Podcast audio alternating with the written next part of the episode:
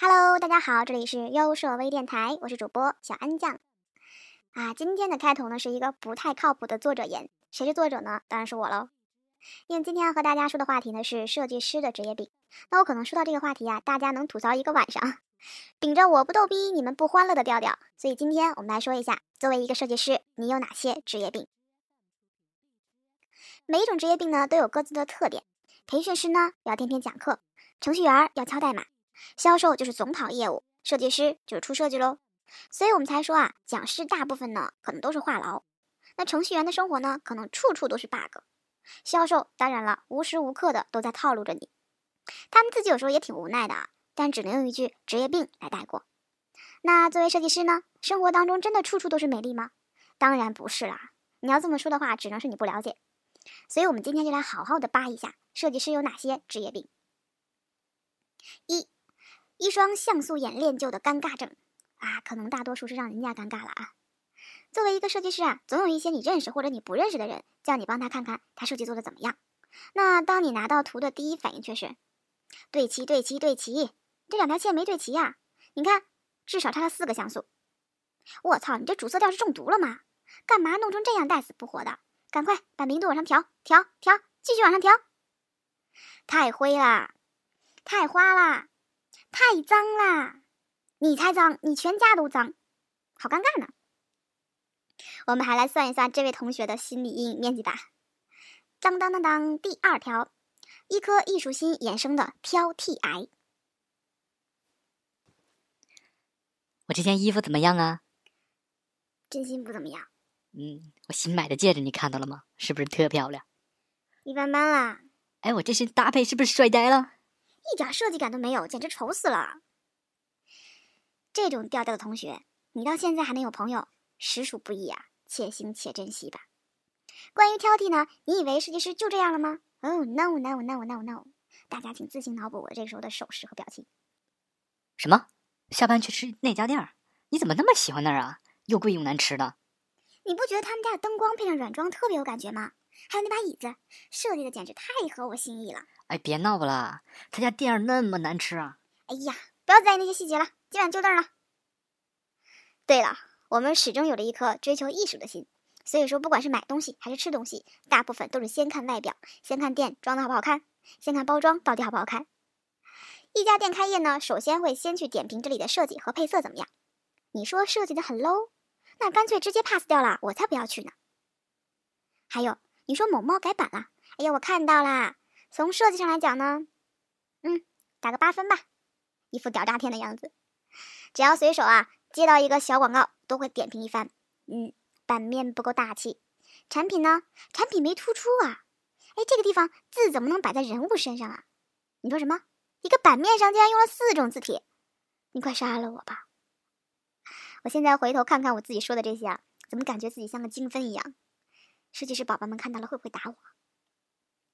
到了第三条，必须对齐的强迫症。上面说到了啊，我们已经练就了一双像素眼，所以世界上任何不对齐的东西啊都见不得。哎，你说什么？前面那个路口新刷的斑马线是歪的。快，师傅，我们掉头不走那儿。发朋友圈只发八张，怎么会有这种生物？你这怎么能忍得了第九张那儿的缺口啊？水平居中啊，垂直对齐呀，往左左，再来再来。我靠，过了，再往回，两像素往回。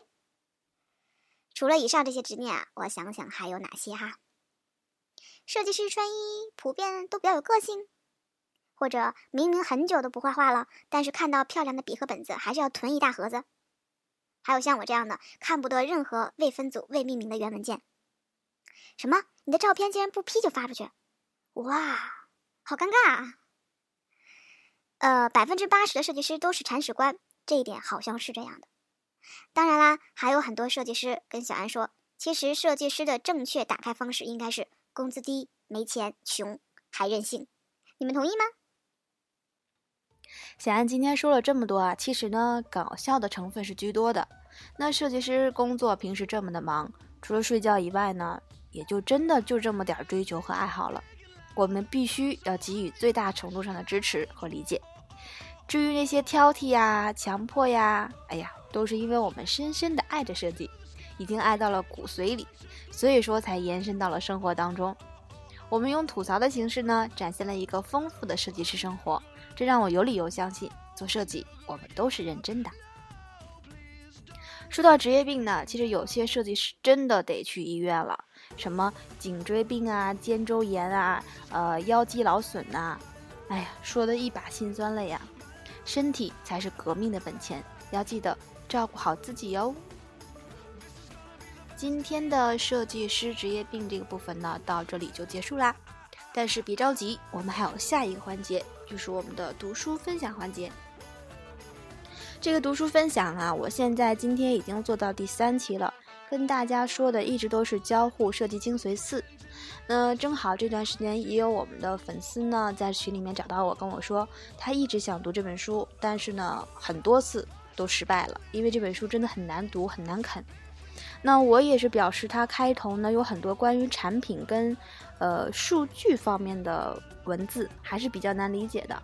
我尽量的用我自己的话来总结。所以说呢，呃，如果说你们听不懂，或者说有什么想反馈的，一定要在留言区，或者说我们的微信群里面啊，我们的 QQ 群里面来告诉我。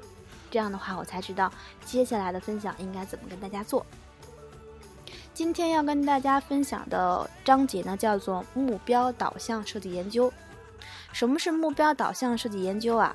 也就是说，呃，一个产品从开发到实现整个一个流程，它应该是有一个合理的呃层次的。它分为大致的执行排列啊，分为启动会、文献综述、产品或原型的产品和原型，针对于竞争者的审核。第四点就是利益相关者访谈、主题专家访谈、用户和客户访谈，以及用户观察、人种学实地研究。很别嘴啊，我们来一一来解释一下。启动会，其实我们大部分在企业当中做设计啊、做开发，应该都有开过启动会。项目的启动啊，应该算是一个比较大的事情了吧？那在这个会议上呢，会提出很多关键的问题，像是。产品是什么？我们的用户是谁？那用户最需要什么？从用呃从业务上来说啊，哪些客户和用户是我们最重要的？那作为设计团队和商呃作为一个设计团队，呃在商业上面面临的哪种挑战？以及啊谁是我们最大的竞争对手啊？我们的竞品是谁呀？为什么呀？还有就是，呃我们可以在这个过程当中去熟悉我们的产品、业务和技术领域。包括了解一下我们内外部的一些相关的资料和文献，这些都是我们在启动会上可以去了解到的。那第二点就是文献综述啊，别嘴，文献综述。那文献综述就是，其实我们在开发一个产品或者说当立项之后呢，就要去找一些内部和外部的资料，比如说产品的市场规划呀，包括市场研究啊、用户调查呀，以及行业报告啊。呃，包括在网网页上我们能搜索到的相关信息，这些都算是文献综述。设计团队应该去收集到这些文献作为基础，那在去做设计，包括去做产品调整的时候呢，将更会有针对性。第三点就是产品或原型的竞争者审核。这一点的话呢，其实我自己面对的还是比较少的，就是产品和设计团队呢都可以去来检查产品现有的版本或者原型，然后包括去跟呃竞品去做分析，分析一下我们的利、我们的弊，包括我们的最大优势。这样的话呢，可以为我们的设计去树立一种嗯尖端意识，也就是说，在第一步就来了解我们的分化两极端。在这个过程当中呢，可以让我们的设计团队能够熟悉当前的产品对于用户而言有哪些优势以及局限，从总体上来了解产品当前的功能范围。再下一个点就是利益相关者访谈。利益相关者访谈的话呢，其实我也没有太了解，但是光从书面的意思上来说，就是从利益相关者那里收集到某种类型的信息是尤为重要的，比如说。嗯，关于产品的初期设想以及预算和日程计划，包括在技术上会遇到的限制，在商业上会遇到的问题，以及啊，用户是怎么想的？当你抛出这个话题，当你抛出这个产品的时候，作为一个虚拟用户，你会对这个产品有什么期望？那理解这些问题啊，其实对设计方案是有影响的，因为呢，它可以让设计师更快的、更迅速的接收到反馈，来去调整你的产品，调整你的设计稿，呃，会对你的产品输出有百分之三十的帮助。今天呢，我们就先讲到前四个。我们今天呢，这个点一共是一二三四五六七，一共有七点，但是呢，后面会比较多，所以今天呢，我们先。浓缩成前，我们先浓缩简介到前四个。第一点，我再重复一遍：第一点是启动会，第二点就是文献综述，第三点就是产品或原型和竞争者的审核，第四点就是利益相关者访谈。总结下来就是，我们在启动会当中应该了解我们的产品，了解用户，了解我们目前的优势和劣势，包括竞品。文献综述的话，就是在这过程当中，我需要在设计前去收集资料。不管是商业也好，市场也好，包括产品也好，本身我们都是为了在设计上面会有更快、更好的输出来做一个准备。第三点，产品原型的产品原型和竞争者的审核，这一点就是了解好你的竞品，提前了解到你的用户需求什么，针对于竞品的优劣势来调整自身。第四点，利益相关者访谈，其实可以。理解成一个用户访谈，作为你产品的第一批虚拟用户，他们得出的反馈是什么？根据这些反馈来调整自己的产品，使得我们更接近于成功的产品。那好啦，今天的图书分享环节呢，也就先到这里啦。我们可以在留言区来回复我，你到底有没有听懂？好啦，啊，今天安小安的分享就到这里就要结束啦。